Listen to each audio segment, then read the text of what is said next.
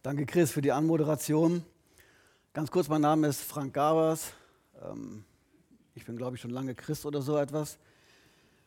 Im Alter von 20 Jahren fand ich zu Jesus, im Alter von 20 Jahren. Ich bin getauft worden als Baby, davon weiß ich nichts mehr. Ich bin konfirmiert worden, davon weiß ich noch ein bisschen was. Der Pastor damals hat immer gesagt, äh, wenn ich am Ende dieser ganzen Geschichte bei der Prüfung, wir mussten eine Prüfung machen, eine Frage an euch habe. Jeder, der die Antwort weiß, hebt den Arm ganz hoch und der die Antwort nicht weiß, der hebt den anderen Arm halb hoch. Und so kamen wir dann alle durch die Prüfung durch.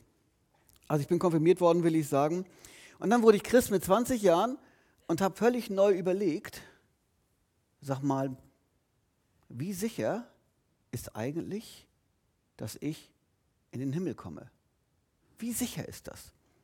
Und ich habe verschiedene Leute, die um mich herum waren, gefragt, kann ich sicher sein, in den Himmel zu kommen? Und zwar auf Dauer? Oder, oder worauf kann ich mich wirklich verlassen? Welche Aussagen gibt es da, die für mich verbindlich sind? Und was ist, wenn irgendwelche schlechten Gewohnheiten von mir immer wieder durchkommen? Was ist, wenn ich ein, ein notorischer Lügner bin? Und jeden und alles anlüge. Auch mich selbst. Oder sogar versuche, vor Gott zu lügen. Was ist, wenn ich ein Betrüger bin und immer mal wieder in die Sache hineinfalle? Liebt Gott mich trotzdem? Komme ich trotzdem in den Himmel? Was ist, wenn meine Gedankenwelt wieder so ist, dass ich irgendwie schräge Gedanken habe und die kommen immer wieder? Und komme ich trotzdem in den Himmel? Und diese Fragen haben mich als junger Christ stark beschäftigt, ob, ob ich mein, meine Errettung, die ich einmal er erlebt habe, dass ich mich zu Gott gewendet habe, ob die vielleicht nur eine Haltbarkeit von einem Jahr, zwei Jahren hat oder drei Jahren und dann ist alles vorbei. Und dann muss ich von neu anfangen. Wie sagte neulich jemand, ich habe mich dreimal schon bekehrt. Ups, muss ich jetzt mich jetzt zehnmal bekehren? Am besten jedes Jahr einmal. Oder was muss ich tun, um in den Himmel zu kommen? Muss ich vielleicht ganz viel Geld spenden. Sage jeden, jeden Monat 10.000 Euro und ich verdiene nur 1.500. Aber ich spende Hauptsache Geld. Oder, oder, oder äh, muss ich versuchen, es jedem recht zu machen, um den Himmel zu kommen? Muss ich für jeden immer, liebe brav, ja, du hast recht, ja, du hast recht, ja, du hast recht, ja, du hast recht sagen, damit ich in den Himmel komme? Nur damit, damit ich auf keinen Fall in Konfrontation zu jemandem gehe? Muss ich immer nett und freundlich sein? Auch zu solchen Genossen, die eher eine klare Ansprache brauchen? Muss ich das? Oder, oder wenn ich das nicht mache, komme ich in die Hölle? Was ich sagen will, wir Christen, wir denken ganz viel nach. Wir denken ganz viel nach, was meint die Bibel eigentlich?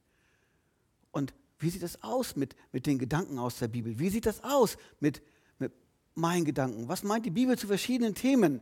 Wir suchen auf schwierige Fragen Antworten zu finden. Wir fragen andere Leute, die auch mit Jesus Christus gehen. Wir fragen Leute, wie sieht das aus? Wie versteht ihr den Glauben? Wie versteht ihr die Aussagen aus der Bibel? Und, und am Ende, irgendwann kommen wir die Frage, und darum soll es heute gehen, kann ich absolut sicher sein, in den Himmel zu kommen? Kann ich absolut, und zwar absolut sicher sein, in den Himmel zu kommen, wenn ich mich zu Jesus bekehrt habe. Von daher grüße ich alle hier im Saal und auch im Stream. Ähm, schön, dass ihr euch getraut habt, zuzugucken und zuzuschalten und dass ihr heute hergekommen seid. Und wir wollen versuchen, dieses schwierige Thema ein bisschen zu beleuchten. Wenn wir das umfänglich beleuchten würden wollen, dann würden wir noch Mittag und Kaffee zusammen haben hier heute. Das werden wir also nicht. Und ihr werdet verstehen, dass ich einen Aspekt nehme, aber ich denke, dass der wesentlich ist, der wesentliche Aspekt überhaupt zu diesem Thema.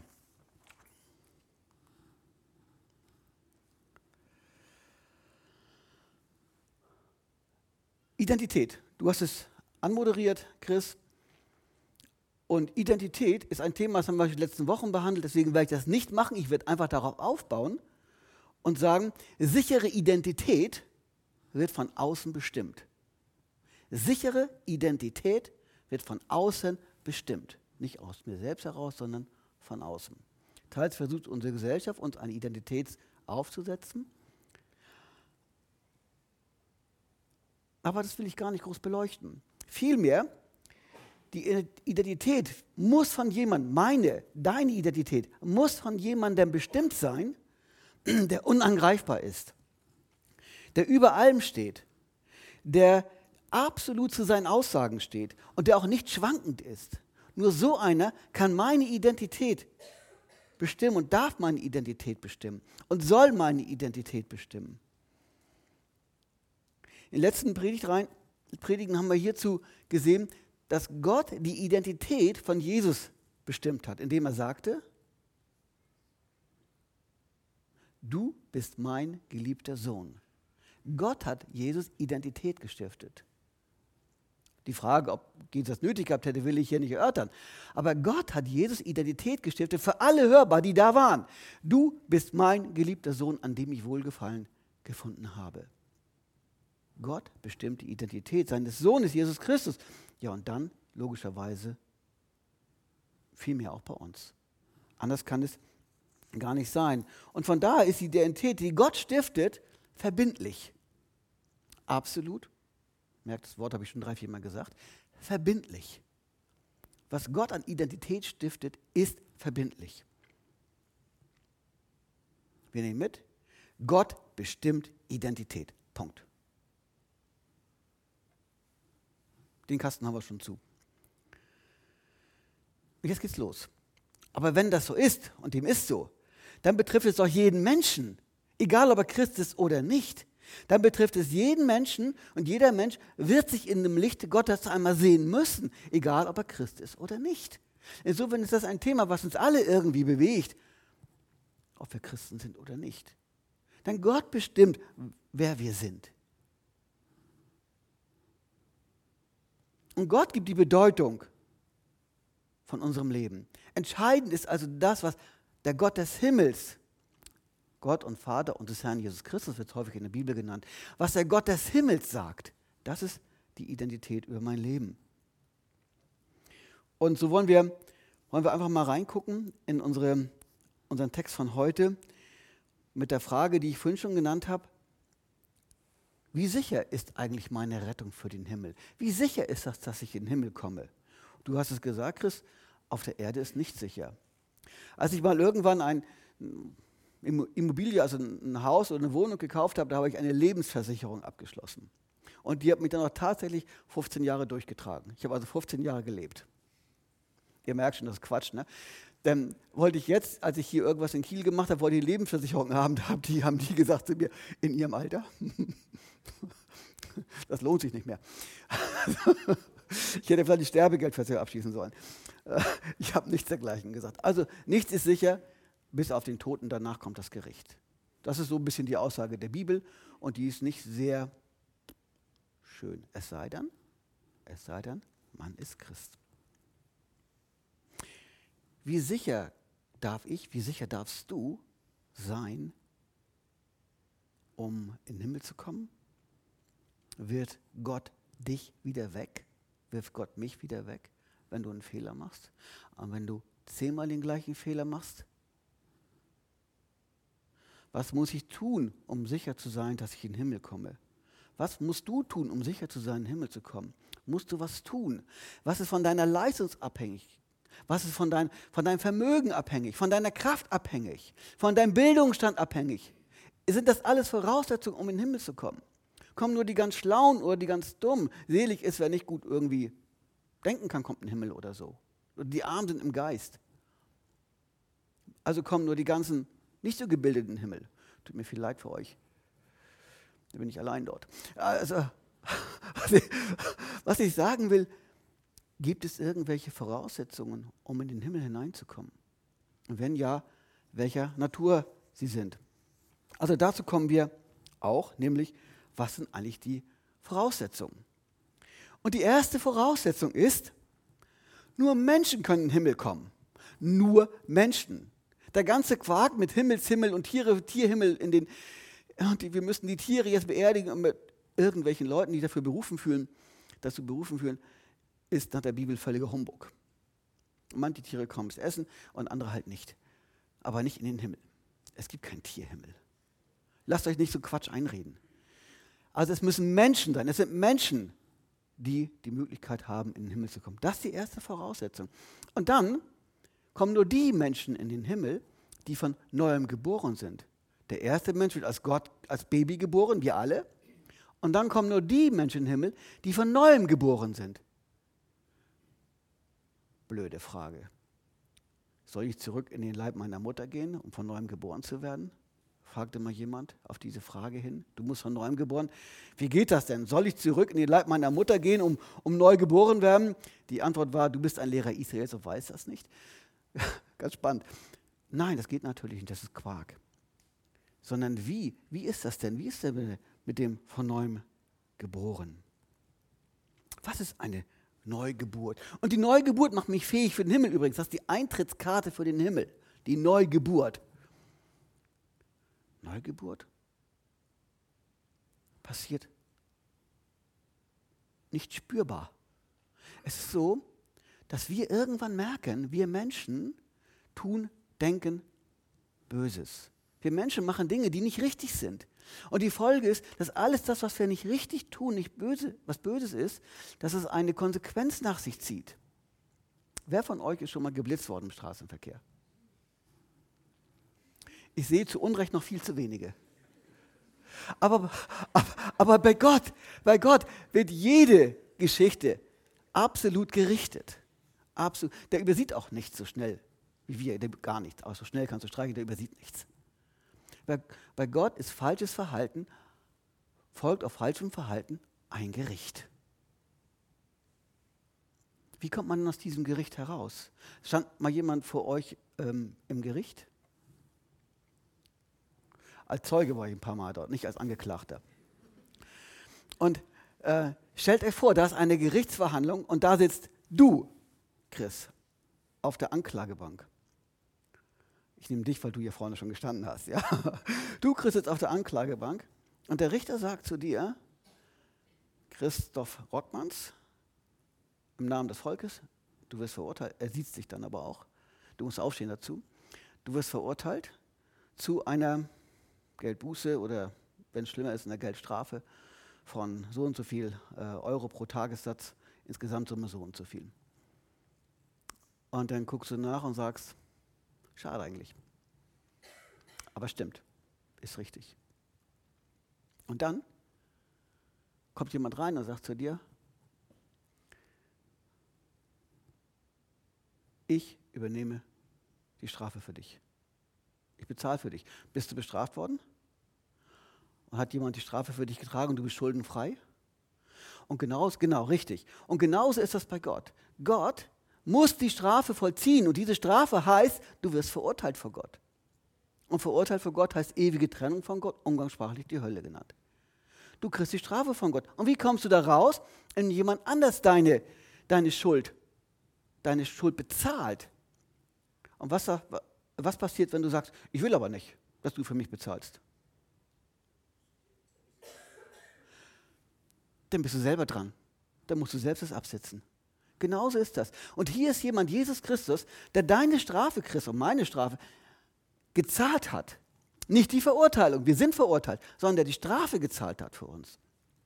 Und, und dann müssen wir das nur annehmen sagen, ich danke dir, Herr, dass du die Strafe, die ich verdient habe, getragen hast und dadurch hast du mir Freiheit verschafft. Das nennt sich umgangssprachlich so ein bisschen Bekehrung, hat noch ein kleine Facetten dazu. Die könnt ihr irgendwann mal mit den Musikern oder mit dem Moderator und im Zweifelsfall auch mit mir erörtern. Aber das nennt sich so von neuem Geburt. Gott schenkt dann einen Neuanfang, eine neue Geburt, die neue Geburt, die in den Himmel hineinführt. Dann wird man Himmelsbürger.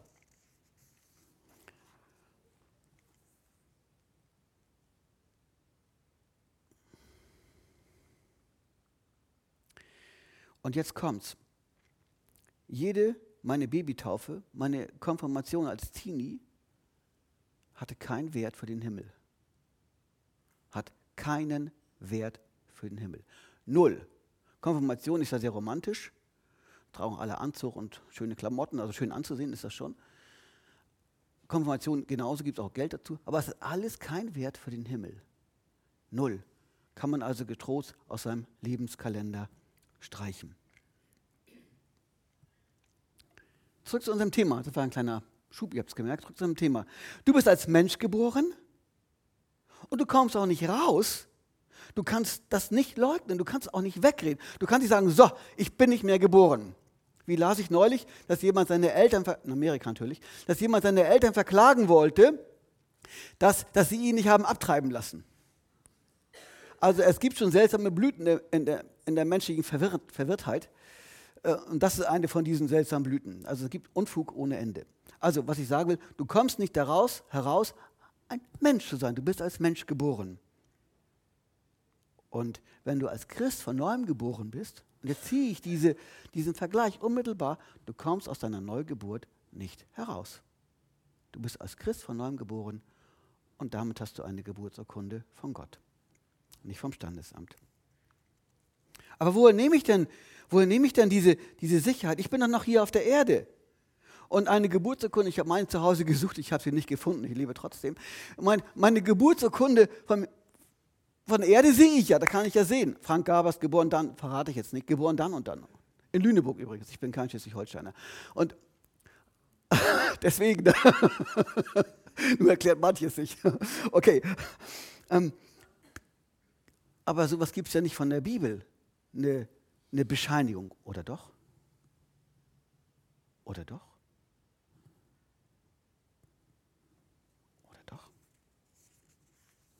Ich möchte mal einen Text lesen, wo wir vielleicht doch eine Art Bestätigung oder eine Art Bescheinigung, ein bisschen weit her schrapatiert der Begriff jetzt, eine Art Bestätigung finden über die Neugeburt.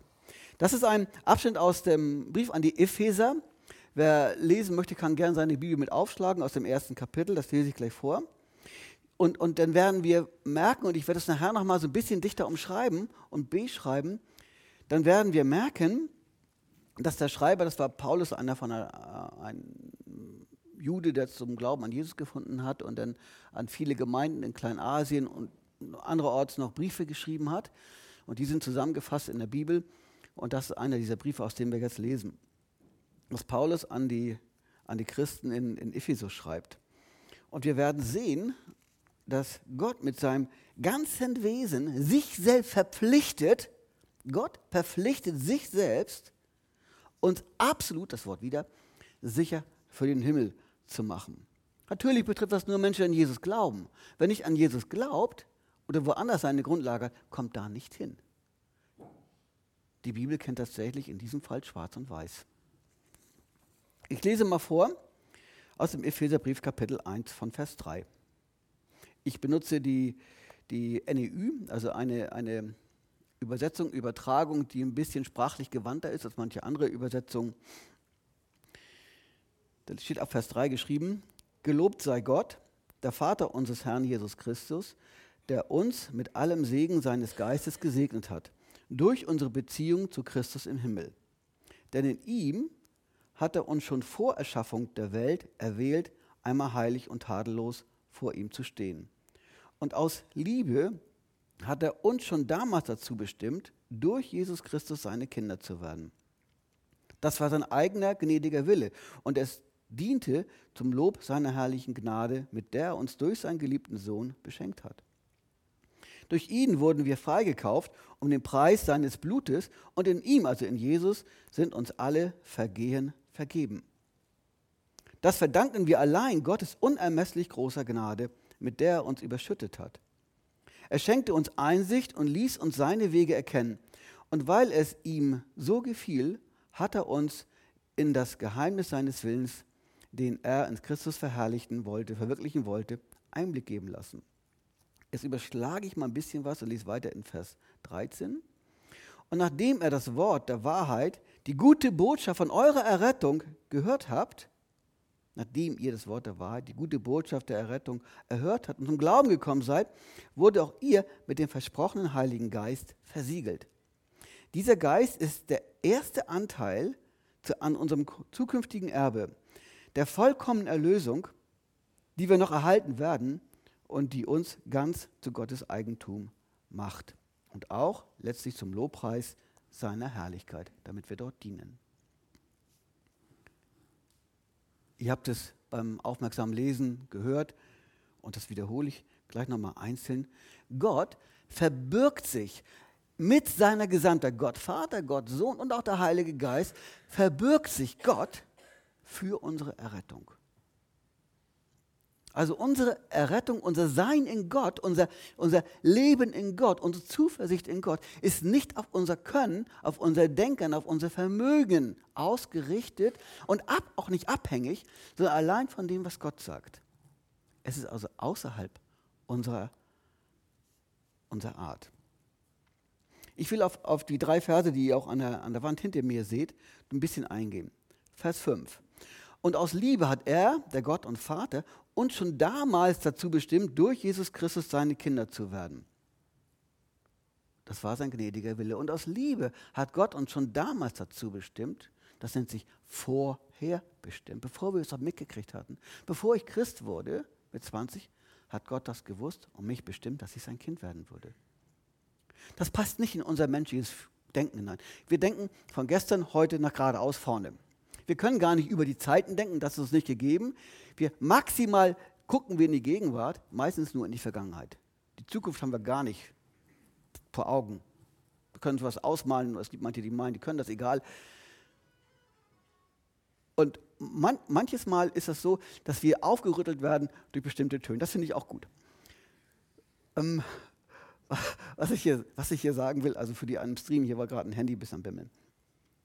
Also, Gott richtet mit seiner Gesamtheit, seiner Person, alles ab, damit wir errettet werden können. Aus Liebe hat er schon damals bestimmt. Der Vater im Himmel bestimmt, wozu wir da sind. Und diese Bestimmung hat er seit diesen 2000 Jahren, ungefähr vor 2000 Jahren wurde ein bisschen weniger der Brief an die Epheser geschrieben, seitdem hat sich diese Bestimmung überhaupt nicht geändert. Wir sind für Gott da, so wie Christus für Gott da war. Jesus Christus hat Gott gedient und so sind wir für Gott da. Wir sind Kinder Gottes, so wie Jesus Christus Sohn Gottes war. Ich hatte es vorhin schon gesagt, du bist mein geliebter Sohn. Und weiter schreibt er hier, die Vollendung all dessen wird deutlich, passiert erst im Himmel. Haben wir ja auch dem Text gelesen. Vollendung geschieht noch nicht, sondern geschieht im Himmel. Der Vater sichert als Fazit, der Vater sichert im Vorwege, bevor ich das weiß, meine Errettung, mein Heil für den Himmel, mein Zugang zum Himmel, mein, klingt fast philosophisch, mein Sein bei Gott im Himmel. Der Vater sichert unsere Bestimmung, unsere Bestimmung bei sich selbst und wir können nichts dazu tun. Kommen wir zum zweiten Punkt, Vers 7. Durch ihn, durch Jesus wurden wir freigekauft um den Preis seines Blutes. Und in ihm sind uns alle Vergehen vergeben. Der gleiche Punkt. Ich hatte vorhin schon mal erwähnt, wie man Christ wird beim Neugeburt. Jesus hat 100 Prozent seines Lebens dafür aufgewendet, Menschen zu Gott zu bringen, indem er selbst Gott zu 100 Prozent gehorsam war. Seine Erlösung ist hundertprozentig und nicht 82. 31. Mir geht schlecht, 22 Prozent. Seine Erlösung, die Jesus geschaffen hat, ist 100 Prozent. Und, und das war auch zwingend nötig, um uns aus dem Gericht Gottes herauszuholen. Und diese Erlösung ist einfach nicht abhängig von meiner momentanen Verfassung, von meinen Gefühlen. Wie geht es mir eigentlich? Was denke ich eigentlich gerade? Ich bin so schlecht. Davon ist die Erlösung, die Christus gemacht hat, überhaupt nicht abhängig. Und wir sehen, wir sehen wieder, dass diese völlige Erlösung, für die Jesus steht, die völlige Erlösung, für die Jesus steht, unabhängig von uns ist. Und wir können wieder nichts dazu tun. Wir können kein, kein Haus bauen, das in den Himmel hineinragt. Wir können kein Gedankengebilde aufbauen, das in den Himmel hineinragt. Wir können keine Leiter bauen, die in den Himmel hineinragt. Das schaffen wir alles nicht. Es reicht alles nicht. Sondern das, was Jesus macht, das reicht für uns. Wir können wieder nichts für unsere Erlösung tun. Ich wiederhole, Gott hat uns vorher bestimmt, wir können nicht, dafür nichts tun. Für die Erlösung, die Jesus gemacht hat, auch dafür können wir nichts tun. Aber Aber stimmt das denn? Wer mag, kann gerne mal den Judasbrief aufschlagen. Der ist ziemlich kurz vor der Offenbarung, also das vorletzte Buch.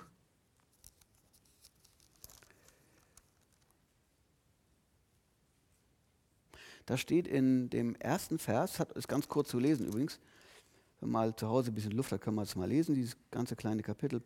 Da steht im ersten Vers drin, Judas, ein Sklave von Jesus Christus und der Bruder des Jakobus, an die zum Glauben Berufenen, die von Gott dem Vater geliebt und durch Jesus Christus bewahrt werden. Jesus Christus bewahrt uns für den Himmel.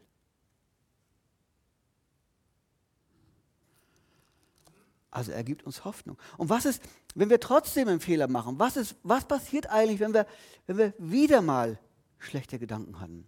Wenn wir wieder mal was falsch gemacht haben? Wenn wir wieder mal gedacht haben, der Frank ist aber doof. Ich meine, die hatte recht. Aber wenn wir wieder mal solche Gedanken haben, wie geht, wie geht man damit denn um? Und dann steht im ersten Johannesbrief irgendwann später geschrieben, so im, im, im zweiten Kapitel vorne an, steht geschrieben, wir haben einen Fürsprecher bei Gott. Was ist ein Fürsprecher? Na, der sich für uns einsetzt. Ne? Wir haben einen Fürsprecher da bei Gott, der sich für uns einsetzt und der vor Gott alles richtet, was wir Murks gemacht haben. Ist das nur ein Freibrief, wir können leben, wie wir wollen, alles egal? Natürlich nicht, komme ich nachher noch zu. Aber wir haben einen Fürsprecher bei Gott, der alles für uns richtet. Auch heute noch.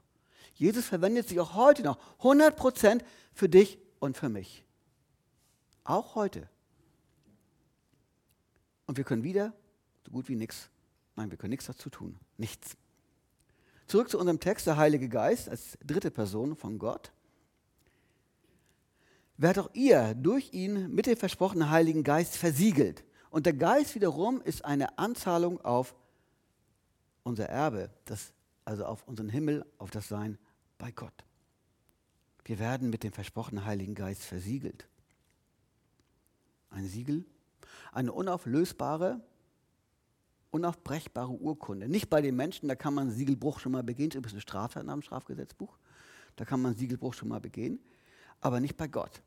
Ist ein unauflösliches, unauf, unauflösbares Dokument, ein Siegel.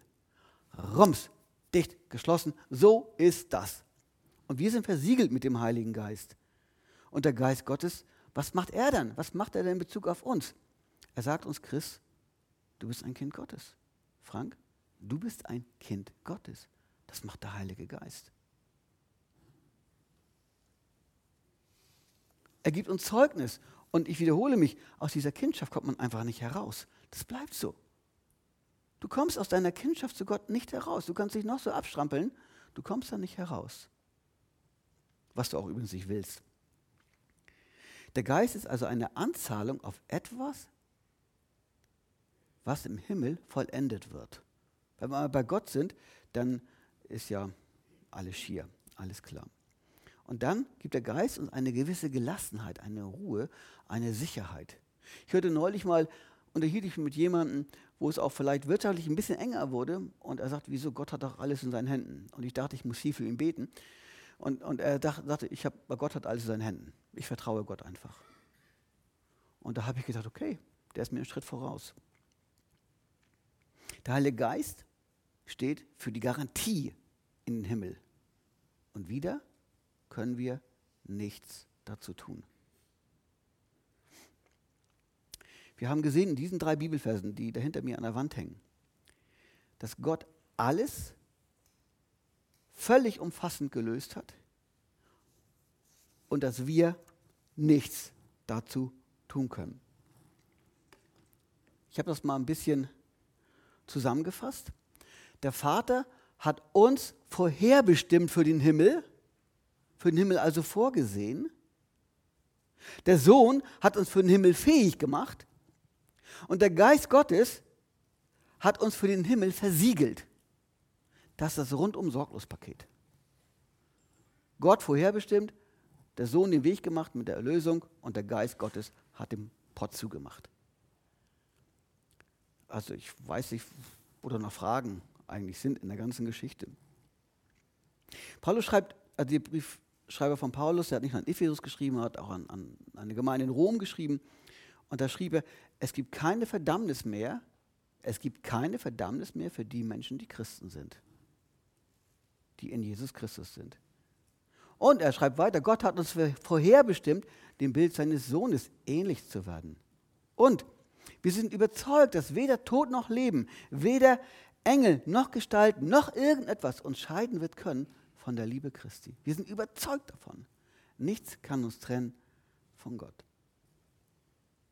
Wenn du Christ geworden bist, dich zu Jesus gewendet hast, dann ist dein Leben, deine Gotteskindschaft in Gott verborgen auf ewig.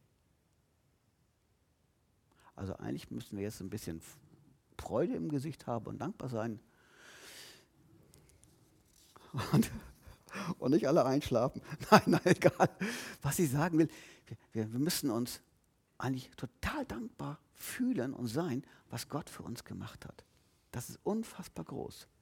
Und auch wenn du Fehler machst, das sprechen wir gleich an, aber ich finde auch schon genannt, dass Jesus uns vergibt und immer noch für Gott, für uns verwendet vor Gott. Es gibt eine Freiheit. Und so möchte ich einfach ermutigen, als Christ mit einem freien Blick zu leben frei geradeaus zu gucken, mit freiem Herzen zu leben und nicht mehr irgendwie deprimiert über alle Dinge zu sein. Einfach freudig zu sein, zu freuen, man ein Himmelsbürger sein zu dürfen. Man ist automatisch ein Höllenbürger. Also es gibt nur freiwillige Menschen in der Hölle und es gibt nur freiwillige Menschen im Himmel. Man ist ein freiwilliger Höllenbürger und wir dürfen uns freuen, ein freiwilliger Himmelsbürger zu sein. Manchmal ist halt so eine Predigt sehr theoretisch aber manchmal lässt sich auch nicht umgehen, solche Sachen einfach mal so darzulegen. Aber welche Bedeutung hat das eigentlich für mich? Ja, sie ist einfach ein Trost in schwierigen Zeiten. Zu wissen, das ist hier schon endlich auf der Erde. Zu wissen, wir haben gestern hier gepflastert, manchen wird es aufgefallen sein. Ähm, ich habe gemerkt, so an manchen Stellen in meinem Körper, dass das schon endlich ist so. Und, und heute Morgen habe ich mich ein bisschen gedreht und zwickt mein Rücken und das merke ich immer noch. Also ich weiß schon, dass das Sein auf der Erde endlich ist, also zu Ende geht. Und das ist irgendwann so. Die, irgendwo steht in der Bibel, das Leben wäre 70 und wenn man gut drauf ist, 80 Jahre. Ähm, das, das, das ist einfach so. Und Leute, die 80 und älter sind, die wissen, die leben auf Kredit. Ne? hab, also unser Leben ist endlich. Aber dass wir in den Himmel kommen, das tröstet uns. Wir wissen, es ist ein Trost, auch in wirklich schwierigen Zeiten. Und du hast sie angedeutet. Manche wird vielleicht am Ende des Monats fragen, wie soll ich eigentlich die Gasrechnung bezahlen? Wie soll ich die Stromrechnung bezahlen? Denn wir haben ja keine 10, 15-prozentige Lohnerhöhung oder sowas bekommen, haben wir nicht. Wie sollen wir das dann noch bezahlen? Wo sollen wir jetzt noch was abkneifen? Wir haben doch schon rationiert und jetzt noch weniger. Und wir merken, wir sind wieder mehr auf Gott berufen. Sonst haben wir uns auf die Energieversorger und auf die Bauern verlassen, jetzt müssen wir uns auf Gott verlassen. Das ändert schon unser Leben, diese ganze Geschichte.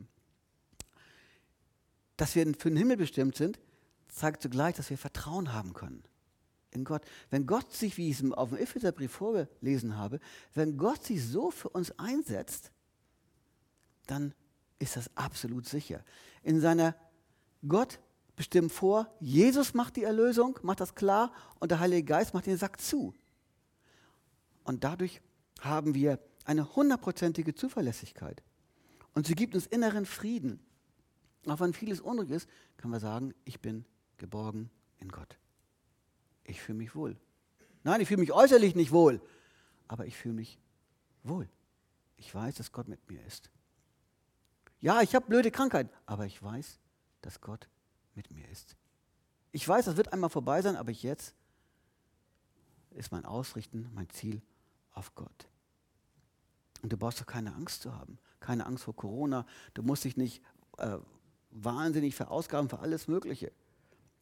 Übrigens, Im Übrigen ist Angst in den meisten Fällen ein schlechter Ratgeber und ein fieser Lebensbegleiter. Er knechtet dich. Er, er rät dir, dass du nicht gut genug für den Himmel bist. Du musst auf jeden Fall noch was tun und immer mehr tun und immer mehr tun und noch mehr tun. Sonst wird es niemals für den Himmel reichen. Niemals, sagt die Angst dir. Aber so ist Gott nicht. Das ist nicht die Aussage der Bibel. Aber einen anderen Punkt möchte ich mal ganz kurz erwähnen, jetzt aber nicht in aller Breite. Wenn du denkst, ach, dann mache ich es ganz einfach. Ich glaube jetzt an Jesus. So, jetzt komme ich in den Himmel. So, jetzt kann ich tun, was ich will. So. Quatsch, oder? So ein Mensch hat nie wirklich gesehen, dass er mit Jesus leben will. Hat doch nie wirklich redlich gesagt. Und ganz einfach gesagt, so ein Mensch kommt nicht in den Himmel. Hört sich brutal an, aber es gibt Leute, die laufen drei Jahre lang in der Gemeinde mit, im Christsein mit. Drei Jahre laufen sie mit. Sie merken alles, was Gott getan hat. Sie spüren das Wirken des Heiligen Geistes. Und am Ende zählen sie doch nicht dazu. Diese Menschen haben ein schlechtes Beispiel vor sich, das nennt sich Judas, der Verräter von Jesus, der macht es ganz genauso. Lief drei Jahre mit und die Jünger, die anderen elf, merkten gar nicht, dass er eigentlich der Schlechte war. Der gehörte nie richtig dazu, obwohl er dazugehörte. Und sowas gibt es auch im christlichen Bereich. Dass man innerlich, dass man äußerlich dazugehört und innerlich nicht. Und deswegen ist das eine falsche Sicherheit. Die Frage ist ja manchmal an, an uns selbst oder an, an, an dich als Zuhörer. Bist du, bist du in, in Jesus geborgen? Hast du, dein, hast du Frieden mit Gott? Oder ist das eine Scheinbeziehung, die du eingegangen bist? Die Scheinbeziehung rettet nicht für den Himmel. Der Frieden in Gott, absolut und ja.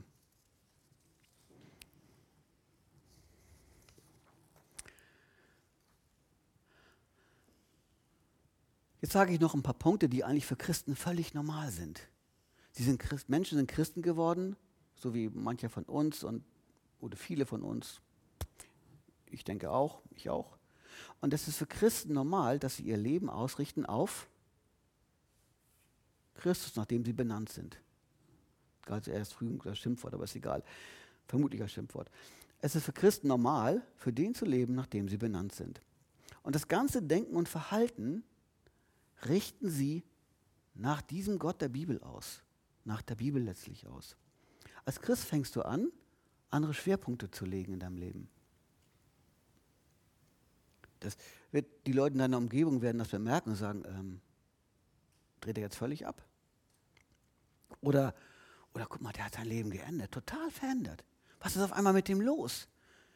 Der, der pöbelt ja gar nicht mehr so. Was ist denn da passiert? Als Christ fängst du an, anders zu denken. Du bewertest Dinge auf einmal ganz anders. Du sagst, naja, ähm, es ist nicht gut zu stehlen. Es ist nicht gut zu lügen. Wenn dein, wenn dein Chef zu dir sagt, im Telefonat, oh, ich sehe schon eine Telefonnummer, das ist der und der. Sag mal, ich bin nicht da. Und der steht neben dir. Hat Chef mal mit mir gemacht. Sag mal, ich bin nicht da. Habe ich gesagt, ja, hallo, so und so, ich soll dir sagen, er ist nicht da, er steht gerade neben mir. Das hat er nie wieder mit mir gemacht. Auf seine Frage, da sage ich, ich lüge doch nicht für dich. Kannst du selbst machen. Er mochte mich und ich mochte ihn, von daher auch gar kein Problem. Hätte ich so aber sonst gemacht, wenn er mich nicht mag. Als Christ fängst du an, anders zu denken, mit anderen Themen anders umzugehen. Als Christ fängst du an, zu dienen. Also Christsein ist immer eine Dienstgemeinschaft. Gott hat Menschen für Gemeinschaft berufen. Gott will Menschen in eine Beziehung berufen. Deswegen ist der Mensch ein Beziehungswesen und kein Internet allein vom PC-Wesen. Der Gott ist, hat den Menschen als Beziehungswesen geschaffen. Und deswegen brauchen wir Beziehung. Und die erste Beziehung war die Ehe, die nächste Beziehung war die Familie. Die allererste Beziehung war übrigens, die Gott gestiftet hatte mit Adam. Gott hat den Menschen uns als Beziehungswesen geschaffen. Deswegen brauchen wir Gemeinschaft weil wir in der Gemeinde auch einfach Leute haben, die uns mal korrigieren, wenn wir irgendwie fehllaufen. Gott hat das so geplant und aus meiner Erfahrung ist es auch wunderbar für uns, das zu verstehen. Und dann setzen wir uns ein in der Gemeinde mit unseren Befähigungen, die wir haben, mit den Gaben, die Gott uns geschenkt hat. Wir haben, wir haben manche Musiker hier. Als, als, ähm, wir haben zu Hause am Tisch mit unseren Kindern immer viel gesungen und auch in der Gemeinde ab und zu mal vorgesungen mit unseren Kindern. Und irgendwann war es dann so, dass die Kinder dann mal einer Sohn mal gesagt hatte, da wollten wir auch was vorsingen vor der Gemeinde. Er sagte mein Sohn, Papa, du kannst uns hier ansagen. Jeder weiß, da war die Zeit, dass ich mitsingen sollte, vorbei. das ist völlig in Ordnung so. Es gibt Dinge, die kann man bis zum gewissen Grad halt erlernen. Danach kommt die Begabung. Aber Gott gibt Begabungen noch in ganz anderer Natur. Und die sollen auch in der, und dürfen in der Gemeinde gelebt werden. Als Christ lebst du deine Ehe liebevoll. Liebe ist, Klammer auf, K, Klammer zu, ein Gefühl, also kein oder ein Gefühl. Liebe muss man wollen. Liebe muss man leben. Liebe muss man tun. Und in der Ehe nicht zu lieben ist Versäumnis und muss dringend vor Gott korrigiert werden. Du lebst also eine völlig andere Ehe als die Menschen um dich her. Du vergisst deinen Egoismus.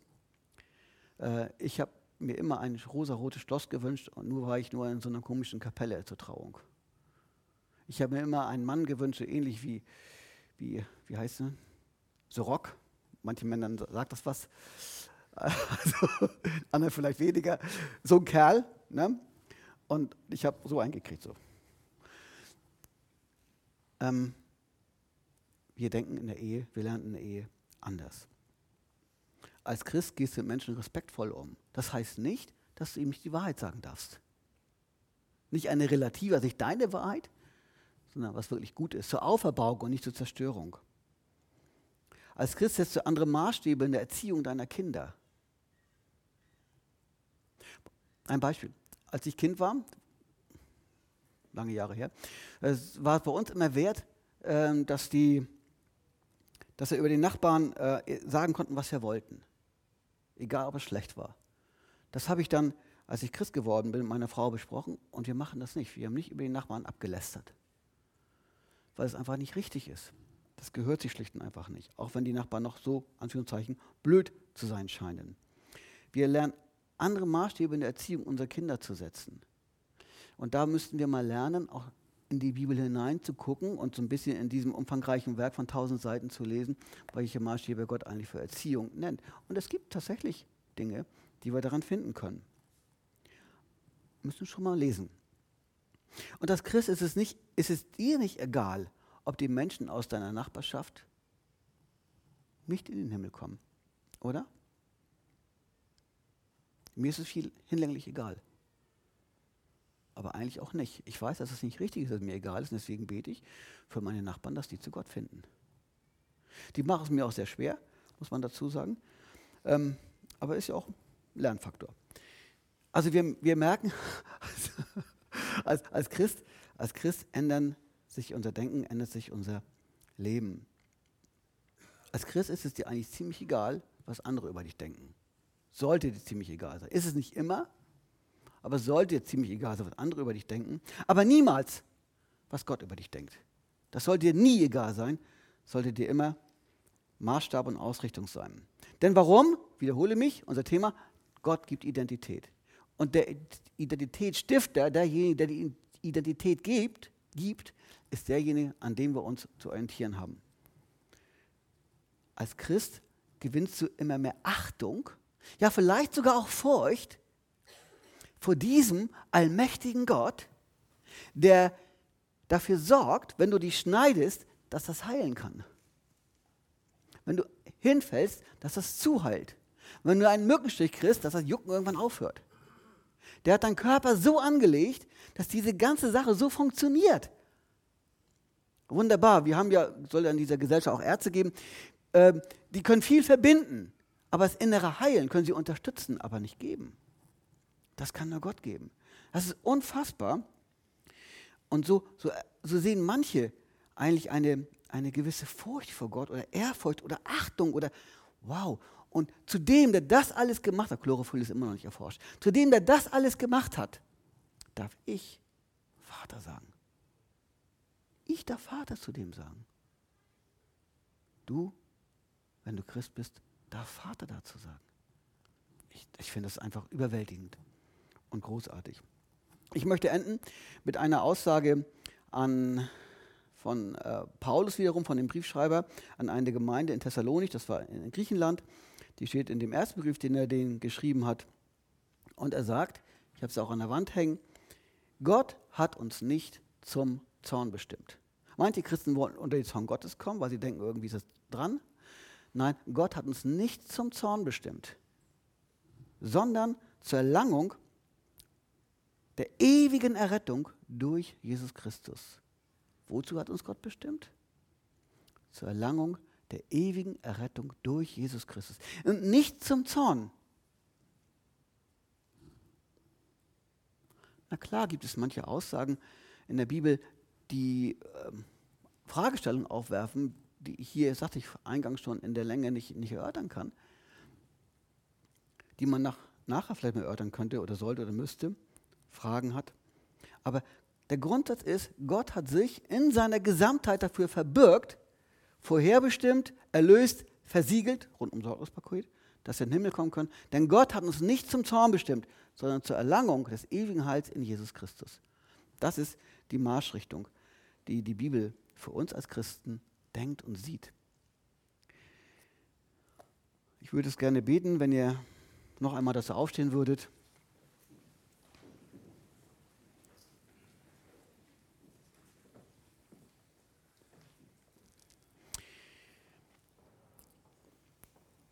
Unser großer Gott und Vater, wir danken dir, dass du Menschen in deine Gegenwart ziehen willst, dass du Errettung und Heil geben willst, dass du Menschen in deine Gemeinschaft ziehen willst und schon hier diese Gemeinschaft für uns geschenkt hast. Hilf du uns, unseren Blick neu auf dich auszurichten, von dir zu lernen, in der Beziehung, in der Beziehung zu dir zu leben. Du siehst, wie wir sind und dass wir manchmal echt Schwierigkeiten haben mit uns, in unserem Leben, vielleicht mit anderen Leuten. Und so bitte ich dich einfach, dass du uns hilfst, uns neu von dir irgendwie bestimmen und ausrichten zu lassen auf dich hin. Und wir danken dir, dass du uns für den Himmel gerufen hast und nicht mehr zum Zorn bestimmt hast, dass du uns herausgenommen hast aus deinem Zorn und dass wir in der Ewigkeit bei dir sein dürfen. Bitte hilf, dass deine Gedanken uns nachgeben, dass wir motiviert sind, neu zu gucken, was du möchtest, was du willst, ja letztlich, wer du bist. Amen.